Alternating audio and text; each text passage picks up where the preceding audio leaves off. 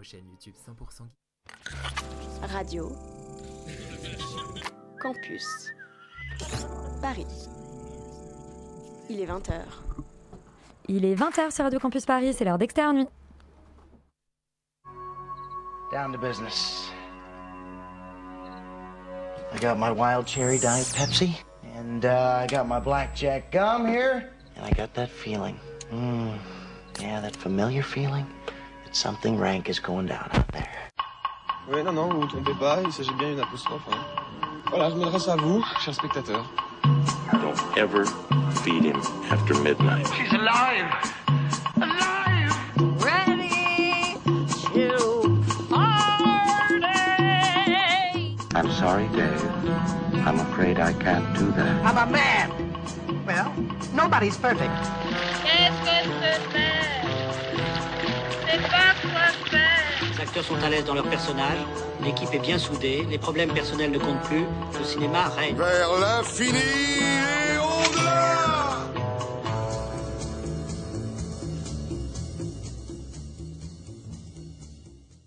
paraît que la France est un pays qui se tient sage. Pourtant, ce matin, il a suffi d'une déflagration supposée pour secouer le Grand Paris et mettre le feu à la toile. Fuite de gaz XXL, attentat sur notre sol ou débarquement alien. Les théories les plus folles ont vite été cassées dans l'œuf. Et non, c'était juste un avion de chasse, c'est-à-dire à peine mieux qu'un pétard mouillé sur l'échelle de la déception. Parfois, la réalité dépasse la fiction. Le reste du temps, il y a le cinéma. Et justement, cette semaine, Externe dynamite son programme. Je vous promets du drame français, derrière les apparences polies de Marc Fitoussi, et des héroïnes explosives à souhait d'Antigone à Adèle Haenel, en passant par Enola Holmes, la petite sœur de Sherlock. Côté débat, on frappera plus fort que Trump-Biden. Et côté théorie du complot, sachez que plutôt que de voir le mal partout, on a décidé de voir le, le diable tout le temps. Il paraît que les vrais héros ne meurent jamais. Ceux de notre équipe sont en tout cas infatigables. Externe Nuit, c'est parti. Breaking news.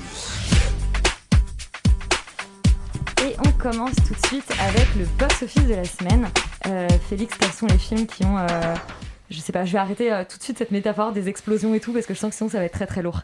Euh, bah oui, sûrement. Avec, euh, avec, enfin, 50 surprises, euh, bah, c'est Tenet, évidemment, qui est toujours là, en première position, qui fait euh, 195 000 entrées pour un cumul à 2 millions. En deuxième position, on a un film dont on a parlé la semaine dernière, Antoinette dans les Cévennes, qui fait 181 000 entrées pour un cumul à 355 000. Et en troisième position, on a un film dont on parle aujourd'hui, qui est sorti aujourd'hui, qui s'appelle Les Apparences, qui a l'air d'être probablement l'enfer absolu, mais vous, en, vous nous en dira des, des nouvelles un peu plus tard dans cette émission, et qui fait un, du coup 144 000 entrées euh, pour sa première semaine. Et Laurent, toi tu as le 14h de Paris, les films qui sont sortis aujourd'hui. Eh ben, écoute, le 14h de Paris, hein, toujours pareil, c'est pas euh, bien folichon. Ça commence par euh, Mon Cousin qui fait 956 entrées. Euh, il est suivi ensuite par Joseph qui en fait 406, donc quand même très loin, et suivi de moins loin, en troisième, un, un film dont on parle aujourd'hui qui s'appelle Un pays qui se tient sage, dont on parlera un petit peu plus tard. Euh, J'ai aussi envie de parler d'un film qui s'appelle Ai-je le droit d'avoir des droits Qui a peut-être le droit d'avoir des droits, mais pas vraiment le droit d'avoir euh, un classement, vu que son, en fait, le nombre d'entrées n'est pas communiqué. Donc il est dernier sur la liste. C'est un peu Et dommage. c'est mauvais signe. Euh, c'est un peu dommage. Alors en plus, ça a l'air d'être un documentaire un peu assez pointu, mais relativement intéressant. Donc je pense qu'il parle- ne passe qu'au Saint-André-des-Arts à Paris. Donc si vous voulez aller le voir, n'hésitez pas. Eh ben n'hésitez pas, et le premier film dont on parle ce soir, vous venez d'en parler, c'est Les Apparences de Marc Fitoussi. On écoute la bande-annonce.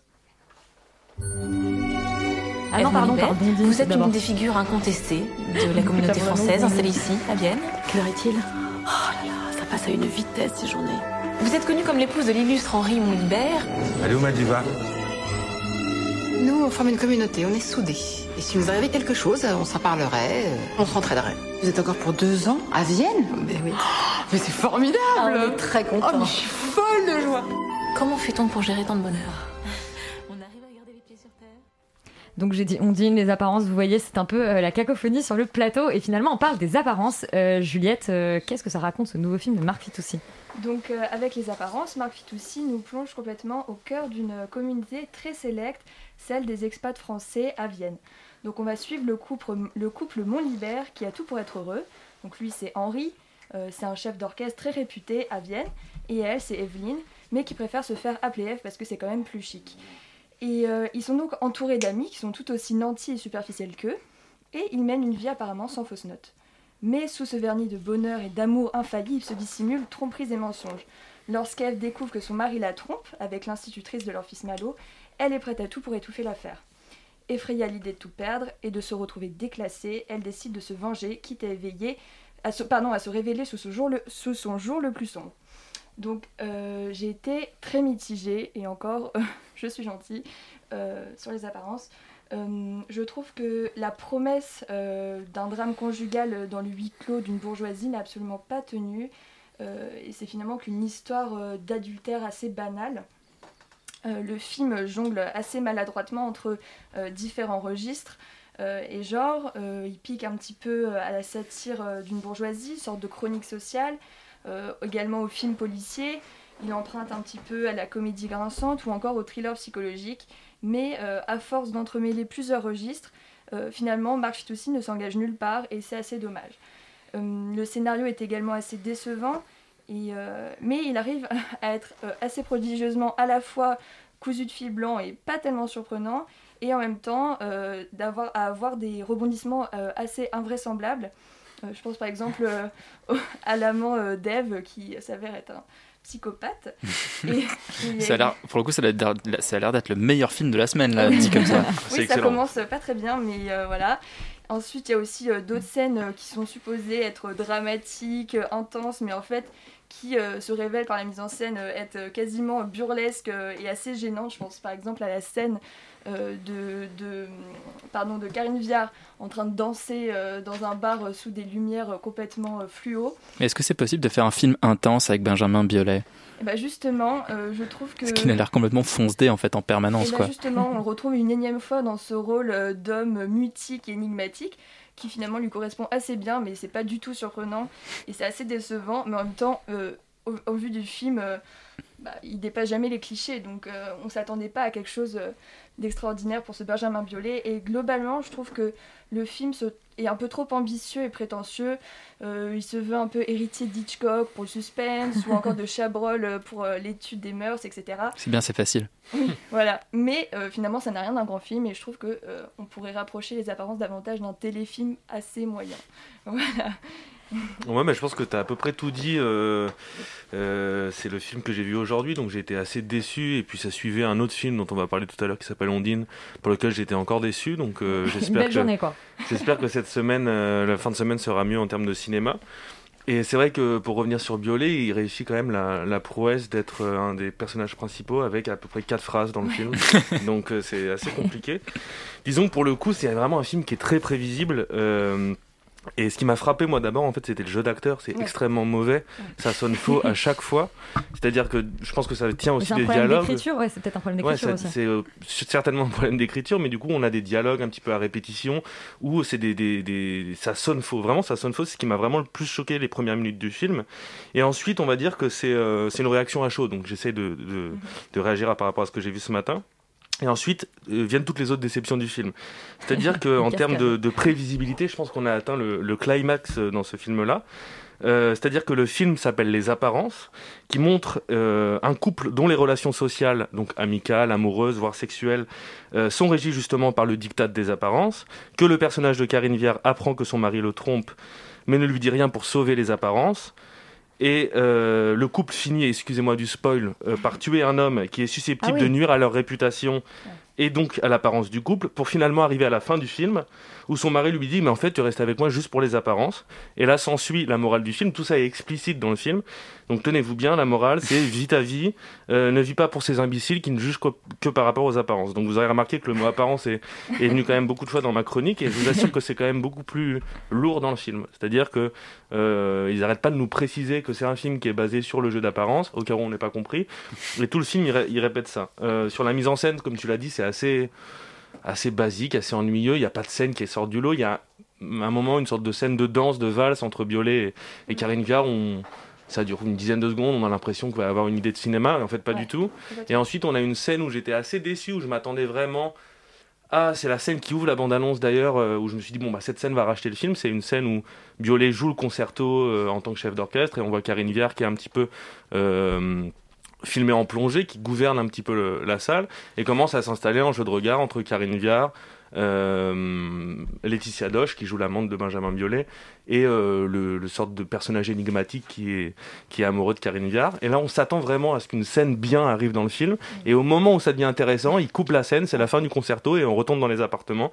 Donc j'étais extrêmement déçu. Beaucoup d'appartements, j'imagine, comme dans tous les drames français, même si ça se passe à Vienne. Ah oui, énormément d'appartements. c'est, c'est... Les films se passent quasiment à huis clos dans les appartements.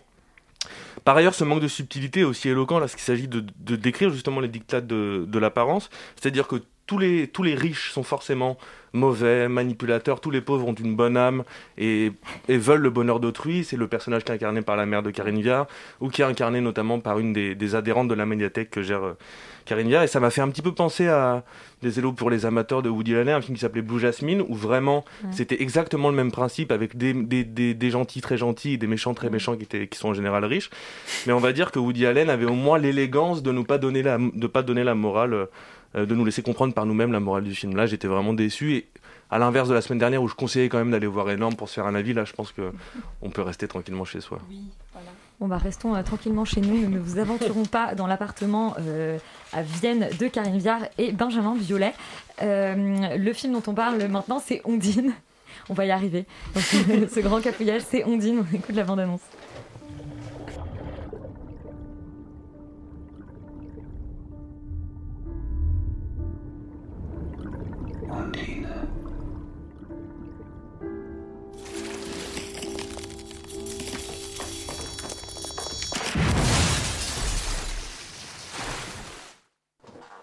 On est une émission pas du tout prévisible puisqu'on avait dit euh, la semaine dernière au moment du, du 14h de Paris qu'on ne parlerait pas d'Ondine et finalement on en parle. Bah oui. Euh, alors Yuri, de quoi ça parle Ondine Eh bien, Ondine, c'est un film allemand réalisé par Christian Petzold, qu'on connaît pour euh, ses films comme Transit, entre autres, et qui est un peu un des hum, réalisateurs allemands, on va dire, en vogue depuis ces euh, dix dernières, euh, oui, dans, les, dans les dix dernières années. Euh, Ondine, c'est une variation en réalité sur un mythe euh, germanique un peu chelou, euh, sur une sorte de sirène qui a été appelée à sortir de l'eau pour vivre parmi les hommes et vivre des histoires d'amour. Et en fait, quand un amant la trahit, elle le bute et elle retourne dans les eaux. Et Cette sirène c'est. Et ça, voilà. Donc en fait, le, le film, euh, c'est, je, je commencerai, on va dire, par dire pourquoi je trouve ça pas très efficace. C'est-à-dire que le film ne fonctionne pas si on n'a pas cette connaissance-là avant. C'est-à-dire que le film n'est absolument pas didactique de ce point de vue-là. Il dit Ondine, il parle du principe, il part du principe qu'on connaît tous le mythe, qu'on connaît tous la légende, qu'on connaît tous le fonctionnement de ce personnage-là. Et si on n'a pas un peu potassé son sujet avant, si on n'a pas un peu la compréhension de qui est Ondine, euh, pourquoi, pourquoi elle est là, pourquoi, euh, enfin, l'histoire, en fait, pourquoi en fait c'est une fatalité qu'elle doive tuer son amant et retourner dans l'eau. Le film est finalement assez obscur. Mais, mais si on, si on a ça en tête, et ben moi je trouve que ça a vraiment marché. C'est-à-dire qu'il y a une il y a une sorte de mystère, il y a il y a dans, dans le travail sur le son quelque chose d'extrêmement mystérieux, quelque chose de bah, de très aquatique en réalité puisqu'il y a des scènes qui se passent sous l'eau et qui sont qui sont je trouve absolument fascinantes d'étrangeté. Avec un moment la rencontre avec un grand poisson et le personnage principal masculin joué par Franz Rogowski qui est voilà quelque chose de totalement euh, euh, de mystique d'étrange voire de fantastique mais au sens vraiment euh, du fantastique du 19e quoi. Il y a un côté un peu Lovecraftien par moment même. Et on est dans, dans quelque chose de de, de voilà moi que- moi que je trouvais très efficace. Et euh, pourtant j'étais parti pour ne pas aimer le film quoi. Je me dis ah, finalement chiant euh, euh, bon je, je vais pas je vais pas totalement aimer ça. Et pourtant je trouve que dans l'histoire d'amour et dans le fait finalement dans, dans, dans, dans le dans la décision que prend Ondine au début du film de ne pas se résoudre à cette fatalité, de ne pas se résoudre ce fatalisme, et alors que son mari, enfin son amant, la, la largue au, dé- au début du film, je trouve que l'ouverture est extraordinaire, on commence le film, et en une réplique, on comprend que- qu'elle est en train de se faire larguer. Donc c'est assez, je trouve ça assez génial la manière dont c'est écrit ce début euh, de ce, début de film là, et, euh, et, à partir du moment où elle dit non en fait je dois te tuer et qu'elle refuse de le faire parce qu'elle vit une histoire d'amour qui par euh, un concours de circonstances un petit peu étrange va, va va la faire rencontrer cet homme là, et bien en fait parce qu'elle va vivre cette belle histoire d'amour qui finalement va se retourner contre elle, spoiler alert, elle, elle, elle, refuse quand même ce fatalisme là au début, et puis en fait le film va essayer d'étudier, de montrer comment finalement ce, cette fatalité euh, va, la rejoindre, comme dans, tous les mythes et dans toutes les, légendes un peu tragiques. Et donc, Euh, Paul Habert, alors je, je, trouve pas que ce soit non plus son plus grand rôle. Enfin, je trouve qu'elle est assez effacée, mais que c'est un choix, euh, un, choix de sûrement du réalisateur et et, du jeu. Enfin, après, voilà, c'est le film tourne particulièrement bien, euh, je trouve, modernise très bien cette, euh, ce, mythe-là en, en vraiment en, mettant des indices comme ça parfois où en fait Ondine euh, travaille dans un centre d'urbanisme à Berlin et elle explique comment est né Berlin. Berlin est en fait, construite sur un marécage et a finalement émergé de ce marécage et il y a, je trouve, un lien qui se tisse un peu, un peu quasiment inconscient, presque non dit entre bah, finalement la, la probable origine d'Ondine de ce même marécage et comment elle a pu euh, euh, comment le comment le lien se construit également avec la ville de Berlin. Donc moi je je je dois avouer avoir été très agréablement surpris par ce film parce que je trouve que formellement il ose des trucs parce que il il, il, induit du fantastique et du et de l'étrange euh, dans une dans une forme qui a priori n'est pas totalement faite pour ça dans, quelque chose qui est assez réaliste très très ancré dans le dans dans dans dans, dans, une réalité sociale et donc voilà je moi je, je conseille vraiment euh, aux curieux en tout cas d'aller jeter un œil à ce film parce que c'est qu'une heure et demie en plus donc même si c'est même si on n'aime pas ça eh bien on ne passe pas un trop long mauvais moment Mais Alban, toi, tu n'as pas été euh, réellement séduit par Ondine. Non, non, c'est le moins qu'on puisse dire. Alors, je pense qu'on a vu le même film euh, les dix premières minutes, où c'est vrai que je trouve que le sujet s'installe très rapidement. Même, j'étais étonnamment surpris de voir que c'était euh, que c'était plutôt efficace en fait le début du film. Ensuite, à partir du moment où euh, Ondine et son ex-compagnon se séparent, je pense que le film est, euh, le film traîne complètement. C'est-à-dire que moi, je suis pas du tout rentré dedans. J'ai vraiment eu l'impression justement que Petzold, il nous, il cherchait volontairement cette mise à distance euh, du spectateur que je suis pour justement jouer plus aisément la carte du mythe. Euh, qui est le sujet du film, hein, comme tu l'as dit. Euh, de fait, on va, moi, je me suis pas du tout attaché à l'héroïne tant que son, por- son comportement est vraiment euh, mystique pour le coup. C'est-à-dire qu'à au- aucun du moment du film, on s'identifie à elle. Et c'est pour ça que cette mise à distance, qui était recherchée, je pense, par Petzold, on s'attache encore moins à son compagnon, encore moins à son ex-compagnon, et parce qu'on connaît en fait de fait leur destinée, c'est-à-dire de mourir. Et du coup, même si on oublie le mythe d'Ondine, même si on n'a pas potassé, comme tu l'as dit sur le film, on se retrouve pendant 1h30 à avoir un film auquel on ne croit pas une seule seconde à l'histoire d'amour entre les personnages, et ce qui forme quand même pourtant euh, la structure du récit. Et je trouve que c'est vraiment ce, ce point-là qui est ennuyé dans le film. Donc certes, Paul Abir essaye tant bien que mal de, de, de, de jouer. Euh, son compagnon Jonas est, est plutôt bon. D'ailleurs, le- Jonas c'est quand même le sosie allemand de Joachim Phoenix. Je trouve qu'il a C'est vrai. euh, enfin, c'est assez intéressant. C'est le truc qui m'a plu dans le film. Euh, mais du coup, je trouve que euh, les deux personnages en soi se rencontrent vraiment jamais. Il y a vraiment une, jamais un moment où on sent justement, par exemple, il y a des scènes de sexe où jamais on sent une sorte de plaisir charnel entre les deux. On reste toujours en dehors de ça. Et ils sont vraiment En temps, c'est un tenus- film allemand, hein, pardon, Voilà.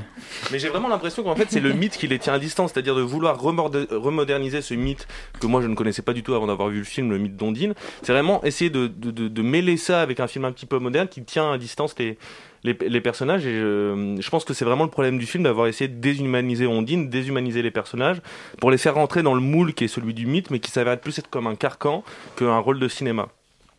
Euh, D'ailleurs, j'ai beaucoup plus cru à l'histoire d'amour entre Jonas et, euh, et sa collègue, qui est une histoire d'amour qui est développée à peu près 4 minutes à la fin du film, où on croit beaucoup plus à l'histoire d'amour pendant ces 4 minutes, pendant 1h30 avec Ondine. Euh, donc le film était terriblement prévisible, beaucoup moins bien sûr que les apparences, mais c'est difficile de, faire pire, mais assez pour que le film soit euh, finalement un peu vain et tombe un petit peu à plat. Euh, parallèlement, ce que tu as dit euh, tout à l'heure euh, sur les métaphores, sur l'urbanisme, sur les marécages, c'est vrai que ça aurait pu être intéressant, mais c'est vraiment sous-exploité, c'est très peu développé, c'est juste évoqué comme ça, et du coup, on n'arrive pas à comprendre vraiment où est-ce que Petzold veut en venir. Et par ailleurs, je vais terminer ma chronique là-dessus. En sortant du film, j'étais un petit peu décontenancé, donc on, avec un ami, on est allé regarder des, des critiques sur le film, et il s'avère qu'un journaliste du Monde a écrit un, texte sur, sur ce film en disant que Petzold, euh, à travers ce film, rendait hommage à un réalisateur qui s'appelle Jean, Jean Parlevé, sur lequel je fais ma thèse de, de doctorat. Et du coup, là, pour moi, le, le, les mots de ce journaliste non seulement traduisent une incompréhension certaine de, de l'œuvre de Jean Parlevé, c'est-à-dire que maintenant, dans le cinéma français, même dans le cinéma européen, presque à chaque fois que des poissons ou des mollusques sont filmés avec un petit peu de soin, c'est un hommage à Jean Parlevé. Mais ça prouve aussi que si référence il y a en fait de la part de Petzold, c'est qu'elle est profondément significative du reste de son film, c'est-à-dire qu'il touche complètement à côt. Voilà. Si, si c'est pas un hommage euh, à Jean Pinlevé, est-ce que ça pourrait au moins être un hommage au mollusque? J'espère au moins qu'il rend cet hommage-là au mollusque, qu'il le mérite bien. S'il le mérite bien. Euh, on va tout de suite parler d'un documentaire euh, qui est sorti aujourd'hui. C'est un pays qui se tient sage, qui était à la troisième place de 14h de Paris. Euh, documentaire de David euh, Dufresne. L'État détient le monopole de l'usage légitime de la violence. Max Weber. On est dans un jeu de juste mesure entre la violence et la légitimité de l'usage de cette violence. Tu as l'air scandalisé par la bande-annonce euh, d'un pays qui se tient sage. Bah, je, je sais pas si j'étais plus scandalisé par la bande-annonce que par le film, mais je pense que c'est difficile que je sois plus scandalisé par le film euh, qu'autre chose. Euh, donc voilà, hein, je spoiler alors, j'ai trouvé ça mauvais. Euh, un pays qui se tient sage, c'est un documentaire qui, oh, enfin, pff, j'ai pas envie de dire qu'il raconte parce que ça raconte pas grand-chose, mais qui, parle, on va dire, de, de, euh, de voilà, d'une manière générale des violences policières et en particulier euh, durant le mouvement des Gilets jaunes, mais pas seulement, un petit peu euh, sur ce qui s'est passé autour. Et il essaye de voilà, de, d'évoquer en tout cas ces violences policières. Mais pour moi, en fait, c'est un vrai échec parce que malheureusement, il ne fait que ça. C'est-à-dire que un, un documentaire un peu, enfin, je veux dire. Le film ne démontre rien, le film n'explique rien, le film n'informe pas vraiment, parce que la quasi-totalité des images qu'on voit là-dedans, on les a vues, la quasi-totalité des points de vue qui sont développés dans ce film, on les a déjà entendus. Euh, donc il n'y a pas grand-chose ni d'inédit ni de très intéressant là-dedans. Euh, en fait, et même, peut-être pire que ça, parce que ça, du coup, ça, dénote en fait presque le, manque de volonté de faire, du cinéma, de, faire de, raconter une histoire en fait. C'est-à-dire que ça ne raconte aucune histoire, ça ne fait que un peu d'évoquer pêle-mêle euh, des, euh, des moments euh, qui ont eu lieu pendant des, mani- des manifs. Regarde, même, enfin, il y a même un chien ici, enfin ça devient n'importe quoi. Euh, euh, Mais je, voulais, je voulais garder le. Tu vois, le- on sait pas qui fait ces bruits, Laurent. bah écoute, c'est peut-être C'est peut-être Félix. Exactement. Personne ne le saura.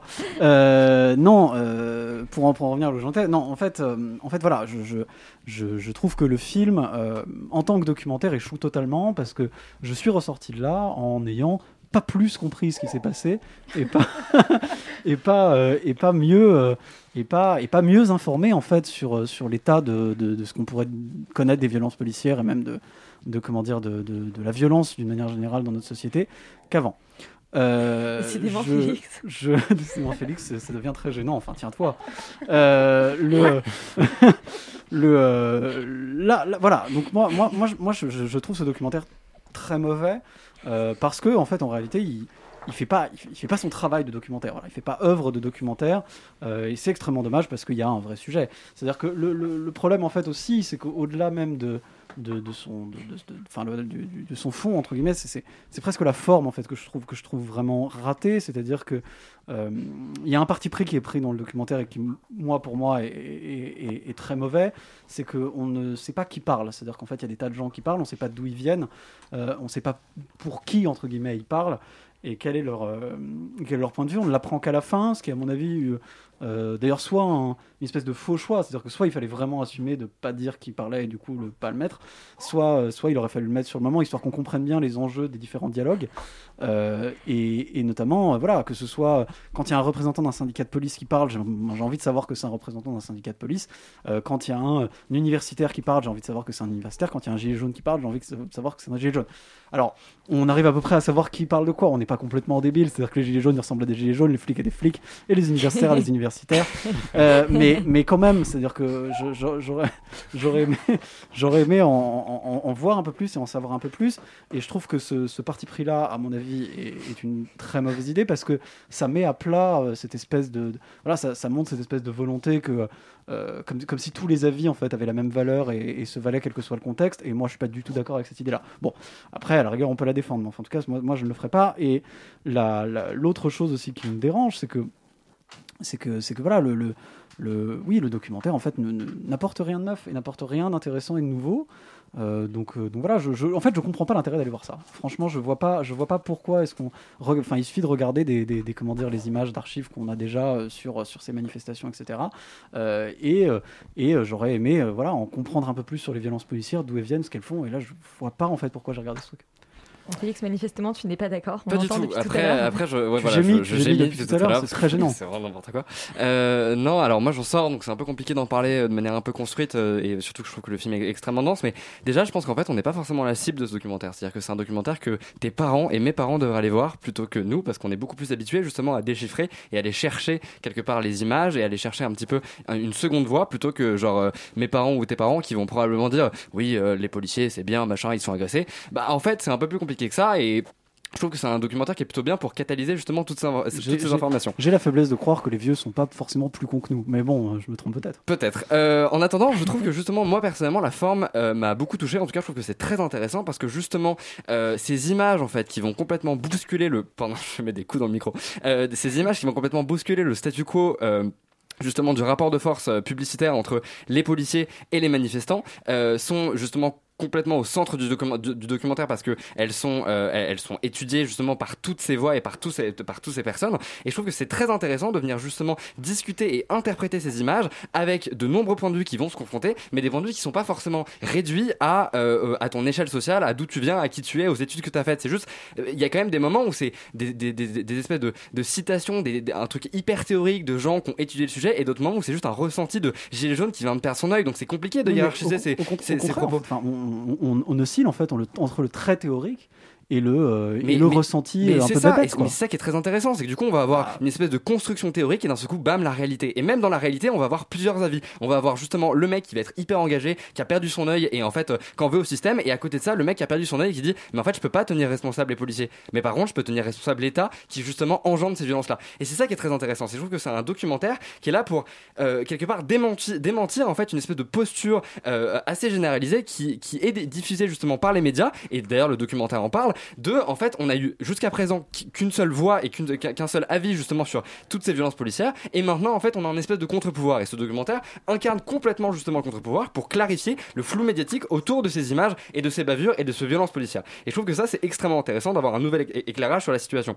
Mais surtout, je trouve que plus de venir témoigner de, cette situation, le documentaire va venir réfléchir sur le pourquoi du, euh, enfin, ne va pas venir réfléchir justement sur le pourquoi du comment des violences policières, mais va essayer de viser plus large. Comment en fait cette actualité, comment ces violences policières vont venir mettre à mal, en tout cas quelque part réfléchir et remettre en question la notion de, démo- de démocratie. Et c'est là que je trouve que le documentaire justement va un petit peu plus loin que le, le simple euh, documentaire sur les violences policières. Et c'est ça que je, trouve extrêmement intéressant. Par exemple, il y a plusieurs ju- justement exemples qui sont cités dans le documentaire qui sont très intéressants. Je trouve que euh, y a un moment donné, en fait, le documentaire vient parler du devoir d'image qu'on a envers les pays justement qui flirtent avec la dictature ou qui essayent d'installer une démocratie et comment en fait ces pays-là peuvent récupérer nous le fait qu'on utilise euh, de, manière outrancière justement les violences policières pour eux aussi instaurer également justement ce genre de violences policières. Et je trouve que c'est très intéressant de voir comment en fait des un problème interne à un pays peut avoir un rayonnement euh, international justement par rapport à d'autres pays comme ça comme cela, ou aussi par rapport à par exemple la Russie ou la Chine qui sont des démocraties de prévention et qui justement vont venir complètement camou enfin complètement museler en fait justement les manifestations.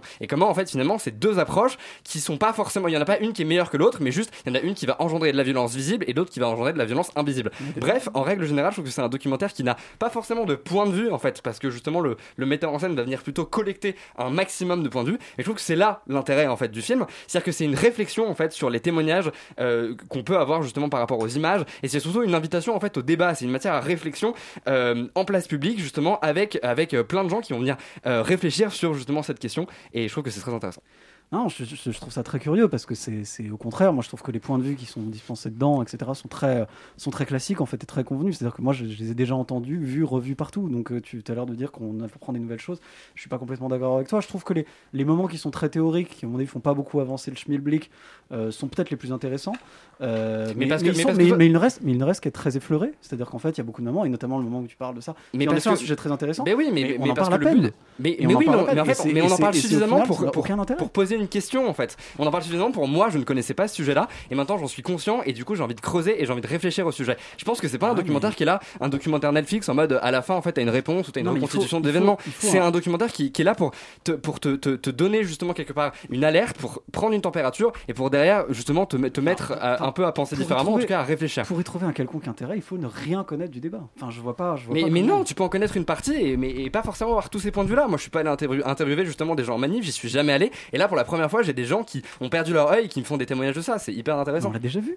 enfin, peu importe. Mais... On, on vous mettra pas d'accord en tout cas sur euh, un pays qui se tient sage, euh, mais visiblement euh, il y, a une- il y a une vraie. En tout euh, cas, on ne se tient pas sage. Voilà, Paris, bien. parce qu'on est dans la Merci. rébellion et, dans... et en plus on jappe maintenant, enfin, tout ça n'a plus de sens. Tout ça n'a plus aucun sens. Euh, mais ça tombe bien, on continue avec un autre film qui va peut-être faire débat. Euh, c'est Les héros ne meurent jamais euh, d'Aude-Léa Rapin.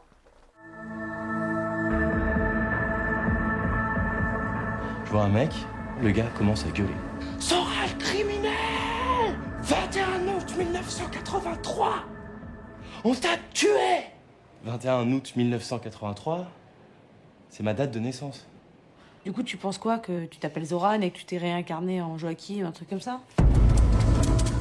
Il s'en passe des choses dans ce studio. On est obligé de mettre nos propres petites bonnettes pour parler maintenant. Covid oblige. Euh, Charlie, tu es allé voir donc les héros ne meurent jamais. Euh, Qu'est-ce que ça t'a évoqué? J'espère en tout cas que tu n'es pas mort d'ennui devant le film. Oh, euh, mort d'ennui, non, on va pas aller jusque là non plus.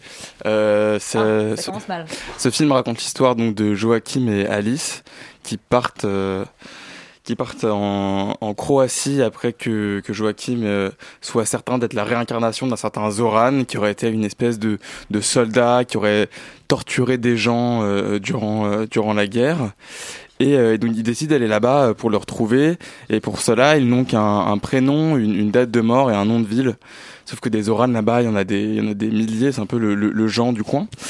Et, et voilà. Et donc du coup, ce, film raconte un peu ses, péripéties. Il y a un petit côté un peu euh, film dans le film, puisque on suit surtout euh, Alice et euh, accompagnée euh, de Paul. Adèle Haenel, voilà, qui est accompagnée de Paul et de Virginie. Virginie qui sert à prendre le son et à faire des petites remarques marrantes de temps en temps. Et puis Paul, qu'on ne voit pas ni n'entend pendant tout le film. Et, Qui, euh, le- qui est aussi le chef-op, le vrai chef-op du film qui s'appelait Paul. Donc je l'imagine qu'il y a une petite référence Ah, mise en habit. Waouh, petit clin d'œil perso, waouh, trop mignon. Et, euh, et du coup, du coup, on suit toute cette belle équipe euh, avec ses, on va dire ses hauts et ses bas et, comment dire? Moi, j'ai j'ai beaucoup aimé le début du film. Euh, j'aime beaucoup le, le jeu qu'il peut y avoir avec la caméra. Euh, j'aime beaucoup ce qui est filmé, tous les petits détails, euh, le, le- le bar avec les, les panneaux, défense d'avoir une arme à feu. Enfin, c'est vraiment, il y a vraiment une, une- ils arrivent vraiment à, à trouver un équilibre entre le côté euh, limite docu et le côté humour. Euh, je trouve que, que, que les comédiens supportent parfaitement le film. Je trouve qu'il y a une justesse dans le jeu qui, qui rend toutes les situations crédibles. C'est vrai que c'est une histoire qui aurait pu très très très mal passer quand on connaît le, le cinéma français. Et, je trouve que ça marche très très bien. Euh, les paysages sont magnifiques. Euh, il n'y a pas de musique euh, gênante qui tente de te soutirer des larmes. Euh, Il y a une super utilisation de, des, des décors et, et- et des gens qui font, euh, qui font venir. Le seul bémol que j'ai avec ce film, c'est qu'aux deux tiers du film, il y a un truc qui est un peu artificiel que je peux pas spoiler malheureusement. Euh, je ne peux pas divulgacher puisqu'on est sur les, sur les, les ondes françaises. Mais euh, qui- Paris, mais qui, qui, qui, qui est, qui est utile au film en fait, mais qui je trouve a été amené d'une façon très euh, très cliché et c'est un peu ça m'a un peu gâché. Euh, parce que j'étais vraiment très emporté pendant ces, deux premiers tiers. Du coup, il y a ce truc-là un peu artificiel. Et voilà. En fait, le, le, le fond, le fond était, était bien, mais la, forme était très mauvaise. Mais euh, la fin, euh, je trouve que je trouve très juste, très belle, qui m'a quand même tiré quelques larmes. Pour moi, vient sauver, euh, vient sauver cette épopée euh, un petit peu, euh, voilà, étrange et, et- et onirique. Euh, C'était maintenant, je pense qu'on peut avoir un nouveau genre de film. Euh, puisque ça m'a fait penser un peu au film de la, serp- la serpente euh, du père de Sophie Kahn. Donc je pense qu'on a un, on a un nouveau genre des de c'est ça les, le- le- le- les films de, des Français qui partent euh, qui partent dans les Carpates euh, pour trouver le sens de leur vie et découvrir le fantastique. voilà. Roman, est-ce que ça t'a plu euh, ce nouveau film avec Adèle Haenel? Beaucoup et le, le- le truc étonnant euh, dont parle Charlie m'a pas du tout dérangé parce que je ne vois même pas de quoi il parle donc euh, je, Ah. ça me donne envie de revoir le film alors que je l'ai vu aujourd'hui ce qui est problématique. Euh, mais effectivement c'est un film qui est, euh, qui est hyper intéressant notamment pour euh, la forme comme tu dis c'est, c'est mi-fiction mi-documentaire donc c'est très intéressant. Et je trouve que ce parti pris qui est quand même euh, assez gigantesque c'est hyper audacieux parce que en fait tout ce qu'on voit nous à l'image sont des, des, des, des prises euh, du, du chef op donc de Alice euh, donc de Adèle Haenel qui, qui donc c'était en fait c'est on, assiste presque à la création de ce documentaire en même temps.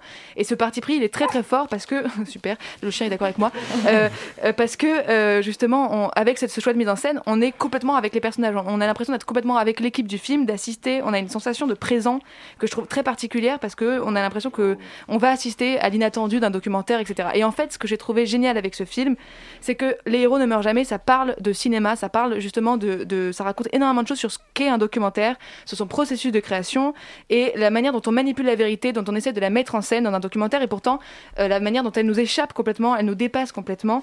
Et euh, c'est un film qui, montre que c'est beau de se raconter des histoires, euh, d'imprimer la légende, comme dirait voilà dans, dans Liberty Valence, et, qu'en fait il y a une forme de, beauté et de pathétique dans la croyance, dans une forme de croyance, et qu'un documentaire en fait c'est ça. En tout cas, j'ai l'impression que c'est ça que nous disait la réalisatrice avec ce film, que c'est à la limite du beau et du pathétique qu'il y a toujours une forme de croyance dans un documentaire et que voilà, en fait, les, les héros ne meurent jamais. Ça parle énormément de cinéma euh, sans en parler frontalement. Et ça, j'ai trouvé ça très fort, contrairement par exemple à Lux Eterna qui en parle de manière très grossière. Euh, voilà. Euh, tu craches sur le film de la semaine dernière. Bah ouais, je, je, je ne me suis pas assez défoulée la semaine dernière, donc je C'est me Félix qui défoule encore, s'écroule là-bas, euh, en train Ouais, de pleurer il y a eu de un- l'autre côté de la vitre. Euh, mais non, mais je trouve qu'en tout cas, il- il- il- jamais, jamais le film en parle de manière euh, euh, grossière en disant le cinéma c'est ça. le- le- En fait, c'est vraiment juste des questions qui se posent et la façon dont, dont la fiction et le documentaire s'en mêlent, se contredisent, se confrontent, euh, se démêlent dans le film, c'est juste fascinant à regarder avec cette double lecture qui est possible tout le long du film parce que il y a au-delà du reportage sur la voilà sur la réincarnation, etc. C'est aussi une histoire d'amitié, c'est-à-dire qu'entre Alice et Joachim, puisque il y a une espèce de, de sous-plot qui est que euh, Joachim va peut-être mourir euh, quand, après ses 35 ans. Ah, c'était ça dont il parlait, Charlie. Ouais, ça y est, je me réveille. ça divulgage. Que bah moi, oui, complètement, j'ai aucune honte. Euh, mais mais je trouve que justement, il y a une histoire d'amitié qui dépasse ça, avec un, un sous-texte du coup entre à la fois le reportage qui a lieu et le film du coup parle aussi de cette urgence de filmer un ami qui va peut-être mourir, de, de capturer euh, euh, cette personne dans une caméra pour qu'au final il reste en vie, pour qu'il ne meure jamais. Donc c'est un peu ce que raconte le film. C'est à ça que ça sert le, cinéma, c'est de capturer des choses pour qu'elles ne meurent jamais.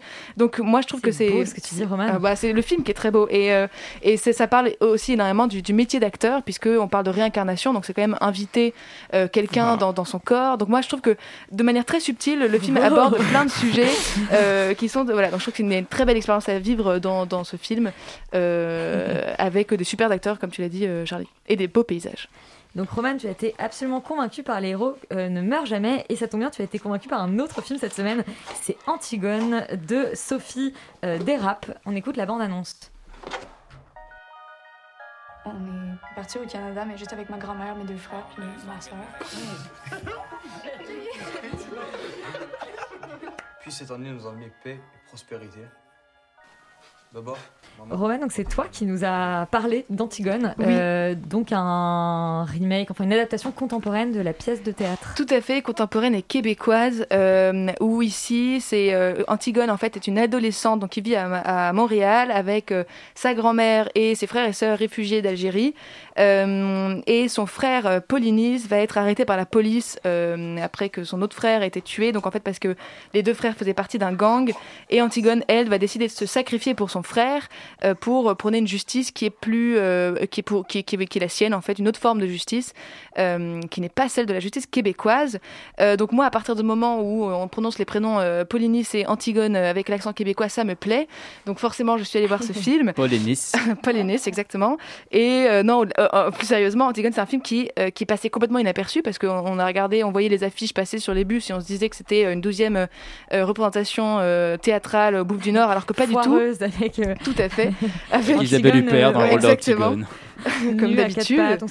Alors qu'ici, il s'agit vraiment d'une adaptation cinématographique absolument magnifique euh, et qui arrive à la fois de se servir du, du mythe de, de Sophocle pour parler d'aujourd'hui, mais euh, de vraiment mettre euh, au service la mise en scène et donc le cinéma pour raconter autre chose et quelque chose de nouveau. Et je dis parler d'aujourd'hui, c'est-à-dire que pa- parce que la réalisatrice Sophie Deraspe arrive en fait à, à parler de sujets, à, à mettre, à glisser des, des sujets hyper actuels euh, dans le mythe de Sophocle comme s'il lui-même les avait écrits. C'est-à-dire qu'on parle de discrimination, on parle de violence policière, euh, on, on critique Encore euh, encore une fois, c'est ce soir. exactement. Il y a un truc très docu, très actuel euh, en ce moment, mais et aussi on parle d'un système judiciaire qui est resté lui figé euh, au temps de Sophocle, qui n'a pas bougé. Et c'est le seul truc qui n'est qui n'est pas contemporain dans le film. Et moi que j'ai trouvé très intéressant. Il y a une scène magnifique avec Antigone qui, qui explique à la, à, à la, la juge, je sais pas comment on appelle ça, présidente, que la toge noire qu'elle porte cache son cœur.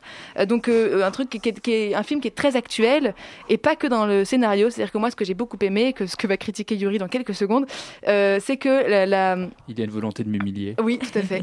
c'est que euh, l'actualité va jusque dans la mise en scène parce que le film va être interrompu, interrompu, euh, plusieurs fois en fait par des, des sortes de clips qui sont filmés à l'iPhone ou, au téléphone portable qu'on a surtout l'habitude de voir sur les réseaux sociaux. Et en fait, avec ce parti pris, Sophie Deras me montre que montre l'impact des réseaux sociaux et donc de l'impact de la jeunesse sur la politique, sur le- le- la justice, et elle interroge une nouvelle forme de, de vérité, une nouvelle forme de rébellion qui peut avoir lieu par les réseaux sociaux si on l'utilise bien, par le téléphone portable, etc. Donc c'est très intéressant. Euh, et c'est un film qui, voilà, il faut aussi euh, euh, souligner la, la prestation juste absolument incroyable de euh, Naïma Ricci qui joue Antigone, qui est juste hypnotisante dans le film et qui euh, justement incarne parfaitement tout ce que le film veut, euh, euh, veut prôner justement, qui est une icône de la, de la jeunesse, de la naïveté, de la liberté, euh, et ce que le film défend très bien avec ferveur. Euh, donc moi je trouve que c'est une, une très belle adaptation. Courez voir euh, Antigone au, cinéma, au cinéma et non pas euh, au théâtre. Et surtout, avant de courir voir Antigone, eh ben, on attend de savoir ce que Yuri en, en a pensé. Est-ce que tu as, tu as spoilé peut-être son avis? Non, mais en fait, je. Comment dire Quand je vois le film, je suis conscient de sa valeur, mais je me dis que c'est pas trop pour moi. Dans le sens où je trouve que tout ce que tu dis est assez juste, simplement, c'est effectivement des choses que, qui, moi, m'ont dérangé. Dans le sens où, vraiment, on est, on est face à un film qui va à la fois pas assez loin, je trouve, dans son travail d'adaptation, et qui parfois est juste hyper lourd dans la manière dont il le fait. C'est-à-dire que euh, il y a vraiment des moments où, euh, où, je me dis que finalement j'aurais aimé que ça aille plus loin dans l'adaptation du mythe d'Antigone, qu'on aurait pu vraiment aller chercher d'autres parallèles, qu'on aurait pu aller euh, vraiment actualiser ça de manière plus intéressante et, justement euh, de pas tout et, de, la même manière, euh, je me dis que franchement donner le nom de tous les personnages euh, de la pièce aux personnages du film, de faire apparaître sur un bus une affiche qui, promeut la pièce Oedipe Roi, de mettre tout ce côté-là des réseaux sociaux qui viennent amplifier de manière assez naïve et moi je trouve un peu bébête euh, le côté oui mais tu comprends euh, euh, les jeunes ils font ça avec leur portable et ils mettent des commentaires sur les réseaux. Je sais pas ce qui se passe derrière moi mais vis- visiblement mon chien est en train de péter le studio. Mais tout ça, pour, tout ça pour dire que enfin voilà c'est un film qui pour moi joue constamment sur deux registres deux tableaux qui parfois se rencontrent et donnent quelque chose d'extraordinaire. Et notamment je trouve que plastiquement le film est très intéressant. La, la photo a quelque chose de très, de très numérique, de très âpre euh, et en même temps de, très esthétique. Enfin, je trouve que le, jeu euh, qu'ils font avec les couleurs, qui toujours à la fois qui oscille entre quelque chose de très chaud lorsqu'on est dans, ce, cadre familial et, de quelque chose de brutal et de froid quand on est, euh, vraiment dans les scènes de procès. Et donc voilà, il y, a- vraiment beaucoup de qualités dans ce film-là. Et pour moi, ma- malheureusement, des défauts qui à chaque fois m'ont sorti de ça et qui m'ont et qui n'arrêtaient pas de me rappeler que tout ça est un projet théorique d'adapter Antigone dans un cadre euh, contemporain. Donc en fait, tout ça, tout ça, tout ça ne se mélange pas toujours forcément très bien, un peu comme dans une pâte à crêpes, mais ça ne donne pas forcément une mauvaise pâte à, une, des mauvaises crêpes quoi. C'est-à-dire qu'on est dans un Est-ce qu'on va se sortir de à la fois cette recette et cette métaphore ou pas? Non non voilà, c'est juste qu'on est on est pour moi voilà, c'est un film qui a à la fois beaucoup de beaucoup de, de points D'appétit. de non mais beaucoup de saveurs, mais pas forcément. Mais on est quand même euh, dans, un, dans, dans, dans un, résultat qui, moi, me laisse un petit peu sur ma faim. Oh là. Euh, et bah ça y est, on bascule euh, sur les plateformes et sur notamment Netflix pour parler du nouveau film d'Antonio Campos, adaptation donc d'un roman du même titre, Le diable tout le temps. Happy birthday, Happy birthday, honey. Happy birthday to you. Well, this was your daddy's. Brought back from the war.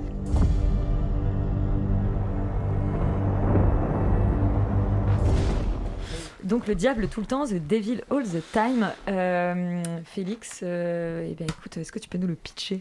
Euh, ouais, je vais faire un espèce de pitch un petit peu large parce que le film il y a beaucoup de personnages et du coup les intrigues sont un peu euh, sont, un- sont un, peu, Entremêlées. un peu entremêlées, un peu bizarres, enfin bref, euh, voilà. Euh, du coup, en fait, en gros, ça raconte l'histoire de deux générations dans les années 50 et dans les années 70 qui sont donc dans une, dans une Amérique profonde, très marquée par la religion et, et- et du coup la guerre, et qui en fait vont globalement un peu plonger dans les enfers, la violence et la folie, et la décadence, et ce genre de choses. Donc du coup, avec un pitch comme ça, ça paraît pas hyper original. Enfin, en tout cas, moi, j'ai l'impression d'avoir déjà vu cette histoire et même en termes de personnages je trouve que tous les personnages en fait du film sont des personnages que j'ai déjà vus un peu à droite à gauche. Le gars qui a les traumas de la guerre euh, l'espèce de, cou- de couple un peu psychopathe ou euh, alors le pasteur qui est hyper crade et un peu vicieux. C'est un peu voilà des espèces d'archétypes que j'ai déjà vus et du coup pour vraiment me prendre en fait il aurait fallu que le film euh, réussisse à vraiment travailler sa structure vraiment travailler sa narration vraiment travailler son ambiance et vraiment travailler sa, sa réalisation en fait pour m'emporter. Et guess what? Eh ben non, pas du tout. Le problème en fait, euh, enfin le gros problème je pense du film, c'est que c'est une adaptation, une adaptation de livre. Et qu'en fait, euh, cette adaptation, il va pas réussir à s'en détacher, il va pas vraiment réussir à en faire quelque chose, et du coup, ça va venir un petit peu parasiter euh, di- différentes choses. En ce qui concerne justement la narration, déjà, on a euh, d'un seul coup qui sort de nulle part une espèce de voix off qui n'a aucun intérêt, qui n'est vraiment juste là pour expliquer en fait grosso modo un petit peu la situation, expliquer un peu le background des personnages, et surtout des fois balancer des espèces de phrases pour expliquer pourquoi le film il est trop smart, il est trop philosophique, alors qu'en fait pas du tout. Et du coup, c'est un vrai problème parce qu'en fait, ça nous sort, enfin moi ça me sort du film, en tout cas je trouve que c'est vraiment un espèce de, procédé scénaristique pour résumer grosso modo euh, l'essence du bouquin parce qu'on n'arrive pas à le mettre dans le film. Et je trouve que c'est un vrai problème. Ensuite, euh, je trouve que la structure n'a pas grand intérêt et surtout n'a pas grand sens. C'est-à-dire que Grosso modo, le film est divisé en deux parties. Le, euh, on va dire le présent qui se passe dans les années 70 avec Tom Holland et le passé avec euh, justement en gros ce qui se passe avec son père et dans les, dans les, dans les années 50. Et le passé lui-même est divisé en deux parties parce que justement on va venir s'intéresser à une famille et puis on va venir s'intéresser à une deuxième famille. Et je trouve que c'est profondément stupide parce que le principe du film c'est quand même de montrer justement une espèce de descente aux enfers, un crescendo justement euh, vers euh, la violence et ce genre de choses. Et en fait, je ne comprends pas pourquoi le film euh, justement s'acharne à traiter une famille puis une autre parce que du coup on a une espèce de micro descente aux enfers d'une première famille, puis bam on fait une ellipse, on revient 7 ans avant et on se réintéresse à un autre cas pour retomber pareil dans une espèce de truc de, déca- de décadence, de cycle de violence, etc. Alors que ça aurait été beaucoup plus fort en fait finalement de faire une espèce de montage alterné et justement de montrer en fait quelque part l'évolution de ces deux familles jusqu'à arriver au même point. Et je trouve qu'en fait là c'est pareil, ça, ça témoigne en fait quelque part d'un refus d'une structure qui est très cinématographique pour une espèce de structure quasi en, fait en chapitre et en fait qui démontre aussi pareil un problème d'adaptation. Mais ce problème d'adaptation, il va venir aussi toucher en ce, qui concerne le visuel, l'ambiance et la mise en scène parce qu'en fait je trouve que grosso modo euh, le film justement essaye de créer une espèce d'ambiance un peu poisseuse, il te promet en tout cas une, ambiance poisseuse, glauque d'Amérique, voilà euh, profonde comme on, a comme on en a déjà vu. Et en fait le souci c'est que moi je trouve le film extrêmement lisse. Et pourquoi? Parce qu'à aucun moment euh, en fait le film va essayer d'adopter quelque part une mise en scène spéciale pour vraiment créer une ambiance. C'est une mise en scène qui est extrêmement euh, fonctionnelle jusqu'à alors que enfin que, que ce soit euh, pour une scène de dialogue ou une scène justement extrêmement violente. Et je trouve que c'est un vrai problème parce qu'on a à aucun moment on a une réflexion sur euh, sur l'image, comment on va iconiser justement la scène, comment on va créer en fait quelque part des émotions en dehors de l'essence même de la scène, de ce qui se passe. Et en fait ça c'est pareil, je trouve que ça démontre en fait le fait que il a juste pris son livre et il s'est dit oh bah tiens cette scène elle est cool, elle est graphique, elle va marcher, donc du coup je vais la mettre et je vais juste la filmer comme si je filmais un dialogue. Sauf que non mec en fait ça marche pas comme ça. Je trouve que il faut rajouter un petit peu quelque chose pour que justement même l'image transmette des émotions. Et là euh, par moment on a une espèce de scène où t'as quelqu'un qui se met des araignées sur la gueule et il filme vraiment ça comme si euh, c'était une activité normale. Et c'est un vrai problème parce que moi du coup C'est une activité normale. c'est une activité normale, je sais,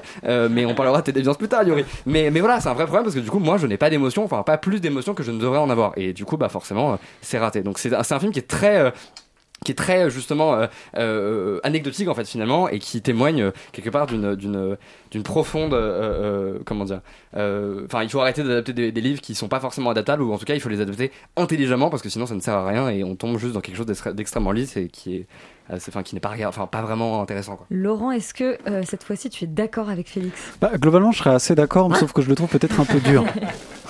Alors, le problème, c'est que je sais même plus si c'est toi ou le chien maintenant. Ça, on a. en- Je le fais très très bien. Euh, non, mais voilà, c'est-à-dire que je, je, je serais- je serais- je te trouve un petit peu dur parce que euh, moi, j'ai pas été choqué par le visuel. Je trouve qu'il est classique, mais il y a quand même quelques passages, quelques scènes, notamment au début, la scène de espèce de, de passage de crucifixion qui est quand même, qui est quand même plutôt, qui est quand même euh, plutôt pas mal filmé. cool. Il y a quelques moments quand même, je trouve. T'es, un peu, il y, a, il y a quelques parties pris qui sont pas inintéressants. Il y a quelques moments quand même que moi je trouve pas mal. Euh, c'est pas, c'est pas une catastrophe en tout cas en, en termes de mise en scène. Euh, il faut pas non plus exagérer. Euh, je te trouve aussi un petit peu dur dans euh, la construction des personnages qui sont c'est vrai pour pas mal assez archétypaux, mais quand même, c'est-à-dire qu'il y en a quand même quelques-uns qui, moi, euh, euh, je trouve, euh, sont plutôt bien croqués parce qu'il y a beaucoup de personnages et bon, le film est très long, clairement trop long, mais mais mais mais ça passe souvent assez vite en fait la manière dont on les dont on, dont on essaie de, les mettre en scène et de les, raconter. Et je trouve que il fait ça de manière assez efficace et assez juste. Il y a pas mal de personnages qui sont quand même plutôt bien. Et en fait, ce qui est assez, enfin, ce qui est assez étonnant, ce qui est assez intéressant, enfin, c'est pas si étonnant en fait parce que c'est relativement classique, mais ça, prouve bien que ce film est donc adapté d'un livre et que c'est pas toujours souhaitable ou facile d'adapter des livres. Et ce film-là, c'en est l'exemple parfait parce que, en fait, euh, je trouve que l'ambiance, moi, est plutôt pas mal. Euh, en effet, on reste dans un truc relativement classique, relativement lisse. Mais en fait, en même temps, on n'est pas non plus. La volonté, c'est pas de faire un film d'horreur, tu vois, c'est de faire un truc quand je même pense que tu de, très quotidien. Ah, bah et écoute, je trouve sur Wikipédia, ils disent que c'est un thriller. Ouais, c'est un peu Oui, comme enfin, ça. Je pense que tu peux aller sur un peu plus Wikipédia, loin. Enfin, les curseurs C'est le marketing de Netflix. Voilà. C'est-à-dire que oui, quand les, curseurs dans les catégories thriller horrifique euh, d'époque avec Tom Holland. Oui, mais les, les, les, les, curseurs sont peut-être un peu bas, mais je trouve qu'au contraire, parce que ça, ramène une espèce de, de, tu vois, de normalité et de quotidien à ces, événements un peu, un peu horribles. Mais là où je veux en venir, c'est que, c'est que en fait, euh, en effet, il y a, y il- en fait, y a pas de narration. C'est-à-dire que c'est, c'est vraiment une catastrophe. Il y y y ça raconte presque rien. On comprend pas ce qui se passe. On voit pas où ils veulent en venir. On comprend un petit peu à la fin le lien entre tous ces personnages, mais c'est pas parce que ces personnages ont un lien que ça raconte quelque chose et que ça raconte une histoire. Euh, la qualité d'un livre, en fait, ce qui va faire la valeur d'un livre, c'est euh, c'est ses qualités, euh, c'est ses qualités de- de- d'écriture, en fait, et sa, sa capacité à faire vivre des choses par l'écriture, par les, par, les, par les mots, par les, par les tournures de phrases, etc. Et pour un film, c'est pas du tout la même chose. Donc, en fait, euh, adapter bêtement euh, un livre euh, sans prendre conscience que, comme on change de médium, et ben du coup, il va falloir changer la, la manière de faire les choses et de les raconter, bah, c'est une énorme erreur. Et très clairement, on voit que ce film, c'est bah, une espèce de, de, voilà, de volonté de Netflix qui ont acheté le projet parce que c'était un, un bouquin qui avait dû plaire ou qui avait été intéressant à une maman ou à un autre, qu'ils avaient réussi à signer des acteurs qui avaient dû bien aimer les rôles, même si d'ailleurs, euh, enfin typiquement, je vois pas ce que fout Robert Pattinson là-dedans, qui joue un personnage qu'on voit à peine et qui je suis il a assez fait la même d'accord. chose dans, le, Ro- dans le Roi, tu sais, avec Timothée Chalamet. Il doit avoir un contrat Netflix euh, rôle bizarre. Ah, je sais pas, peut-être que peut-être le mec une a- catégorie, tu vois. Peut-être que le mec a- avec Robert Pattinson en second second rôle. Peut-être que le mec a des, des impôts à payer, moi j'en sais rien, tu vois après. Euh, non, mais mais on est tous pareils, on aime tous l'argent, mais du coup, euh, mais du coup non, voilà, je je je, je comprends pas l'intérêt d'avoir adapté ce bouquin. Et le truc c'est que je, vu la gueule, vu vu comment sont les personnages, vu comment euh, l'atmosphère, vu ce que de quoi ça parle, je pense que le bouquin est bon en fait. Je pense que Ah le oui, bouquin oui, est assez intéressant. il y a- il y a Et- une vraie et- matière, hein. Et, honnêtement, le film, ça va pas quoi. C'est-à-dire que c'est pas c'est pas ça qu'il faut faire quand on adapte des, des bouquins. Euh, on peut pas faire ça comme ça en tout cas. Et, malheureusement, je je trouve que ça tombe un peu trop souvent euh, dans, dans ce genre dans ce genre de problème. Et, ce film en est un exemple parfait quoi. Donc euh, je, en plus ça dure 2h20. euh, clairement, c'est un peu compliqué. Il vaut mieux passer son chemin à mon avis. On reste sur Netflix avec Enola Holmes de Harry euh, Bradbeer. Now, where to begin? My mother named me Enola, which backwards spells alone. And yet, we were always together. And it was wonderful. She was my whole world. Alors, Enola Holmes, euh, c'est la petite sœur de Sherlock, Yuri. Euh, oui, d'accord, oui, c'est une intro très, euh, très directe. Oui, oui, tout à fait. Non, non, non, c'est sa mère. Tu n'as rien compris au film. Comment ça Donc c'est surtout une euh, série de romans jeunesse euh, adaptés donc là en film Netflix euh, scénarisé par Jack Thorne et réalisé par Harry Bradbeer. Harry Bradbeer auquel on doit euh, la série Fleabag quand même, donc c'est pas totalement un incapable. Et ça raconte effectivement l'histoire de la sœur de Sherlock Holmes, petite sœur euh, restée euh, dans sa maison euh, au loin avec sa maman, éduquée un peu loin du monde, et un jour, patatras, la maman disparaît. Et alors là, la jeune Enola Holmes, qui est évidemment tout aussi brillante et intelligente, voire plus intelligente que ses deux, on va dire, gros machos de frères, se, se décide de se mettre à sa poursuite et à sa recherche et de mener son enquête. Car, car Mycroft, qui est son tuteur, euh, veut la mettre dans un pensionnat pour jeunes filles. Euh, et évidemment, ça, ça ne lui va pas du tout. Donc c'est un film avec Millie Bobby Brown donc, qui jouait dans euh, Stranger Things, qui jouait Eleven.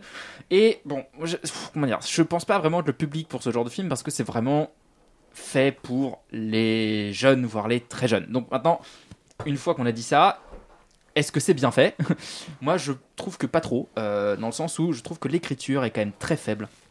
Les personnages sont vraiment euh, un peu sacrifiés, notamment le personnage de la mère qui a une, euh, un profil un peu de féministe euh, du début du siècle, euh, un peu chelou parce qu'elle pose des bombes, etc. Donc il y a un petit peu un côté Ah oui, un peu chelou, Enfin, très bizarre. enfin, elle pose des bombes. On, on, a, on explique qu'elle tente de poser des bombes. Enfin, tout Ouais, ça non, est bref. quand même très très. euh, Non, non, non, non, mais bref, en tout cas, il y a, il y a- y a quelque chose, il y a, il y a une volonté de montrer un peu ce, ce féminisme, euh, ce féminisme-là, enfin, c'est, c'est- c'est- ce balbutiement, on va dire, du combat euh, féministe du, au début du XXe siècle. Il y a, et, c'est totalement abandonné au milieu du film pour une enquête qui n'a pas vraiment grand intérêt, parce que Enola va se mettre, euh, euh, va, finalement décider de euh, sauver un jeune garçon qu'elle rencontre dans un train un peu par hasard, et finalement, bon, tout ça est un petit peu, un petit peu neuneux et cucul la praline. Donc, Bref, je trouve ça pas très bien écrit, je trouve ça surtout passablement mal réalisé. C'est-à-dire que je, trouve que euh, le, film n'arrive pas vraiment à insuffler le rythme de sa narration dans sa mise en scène, dans le sens où en fait, à chaque fois qu'on a du qu'on a du qu'on a du rythme, et bien en fait, on va le faire par le montage, on va le faire par des sortes de flashbacks et des séquences